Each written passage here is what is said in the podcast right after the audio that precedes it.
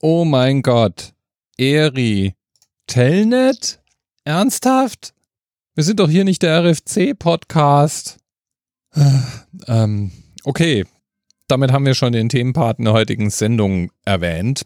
Eri, der heute als Themenanker vorschlägt, über RFC 854 zu sprechen. RFC war schon Thema im Anerzählt.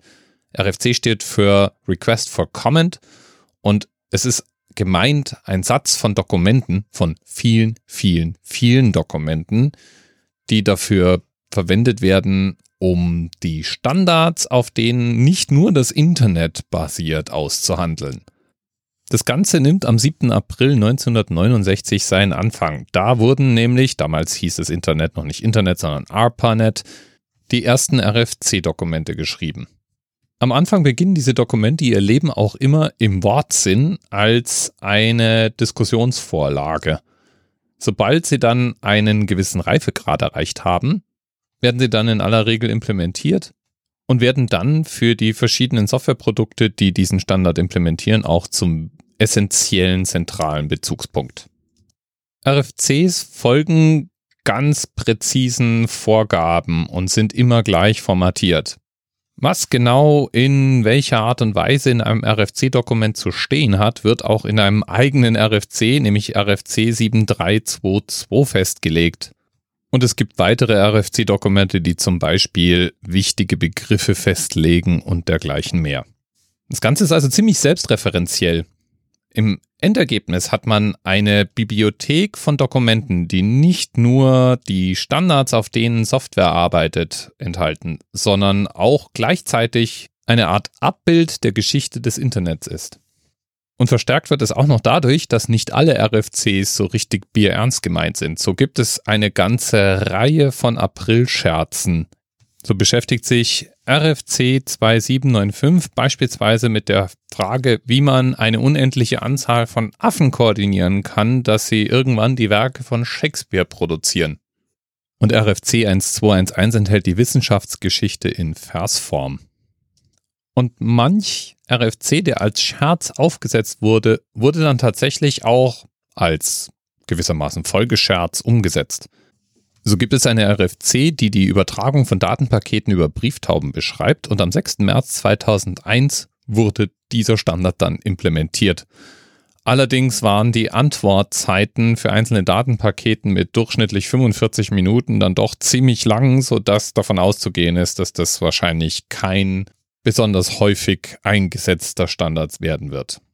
Ein anderes Beispiel für so eine Implementierung steckt in dem besonders unter Programmierern und Administratoren recht bekannten Editor Emacs. Der hat seit Jahren schon eine vollständige Implementierung von RFC 2324. Das ist das Hypertext Coffee Pot Control Protocol, HTC-PCP und dient der Fernsteuerung und Überwachung von Kaffeemaschinen. Eine Aufgabe, die ich persönlich als absolut essentiell ansehe und mir deswegen jetzt überlege, ob ich nicht vielleicht doch noch zum Emacs-Fan werden sollte. Aber auch wenn ich jetzt hier irgendwie einen anderen Eindruck gerade erwecke, der Großteil der RFC-Dokumente ist verhältnismäßig trocken und ist verhältnismäßig technisch und damit wahrscheinlich nicht für jeder Mann und jeder Frau zugänglich.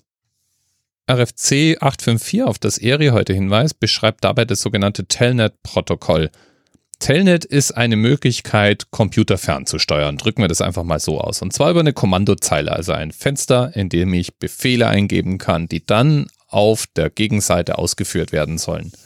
Telnet ist jetzt für die meisten Anwendungen nicht mehr unbedingt State of the Art und wird immer weniger eingesetzt, aber es hat immer noch seine Anwendungsfälle und gehört ganz grundsätzlich in den Werkzeugkasten jedes Systemadministrators. Ja, und falls du jetzt mehr darüber wissen möchtest, schau in die Notizen zur Sendung. Da packe ich dir nicht nur den Link zu RFC 854 oder zu den erwähnten Scherzen rein, sondern auch noch gleich eine Podcast-Empfehlung, nämlich den Request for Comment Podcast, der die unserem modernen Internet zugrunde liegenden Protokolle bis ins Detail bespricht. Wenn du also wirklich mal wissen und verstehen möchtest, wie das da draußen mit dem Internet eigentlich wirklich funktioniert. Eine absolute Hörempfehlung. Lieben Dank nochmal an Eri. und bis bald. TMRS 10, 9, 8. The experience of 47 individual medical officers. Was hier über die Geheimzahl der Illuminaten steht. Und die 23. Und die 5. Wieso die 5? Die 5 ist die Quersumme von der 23.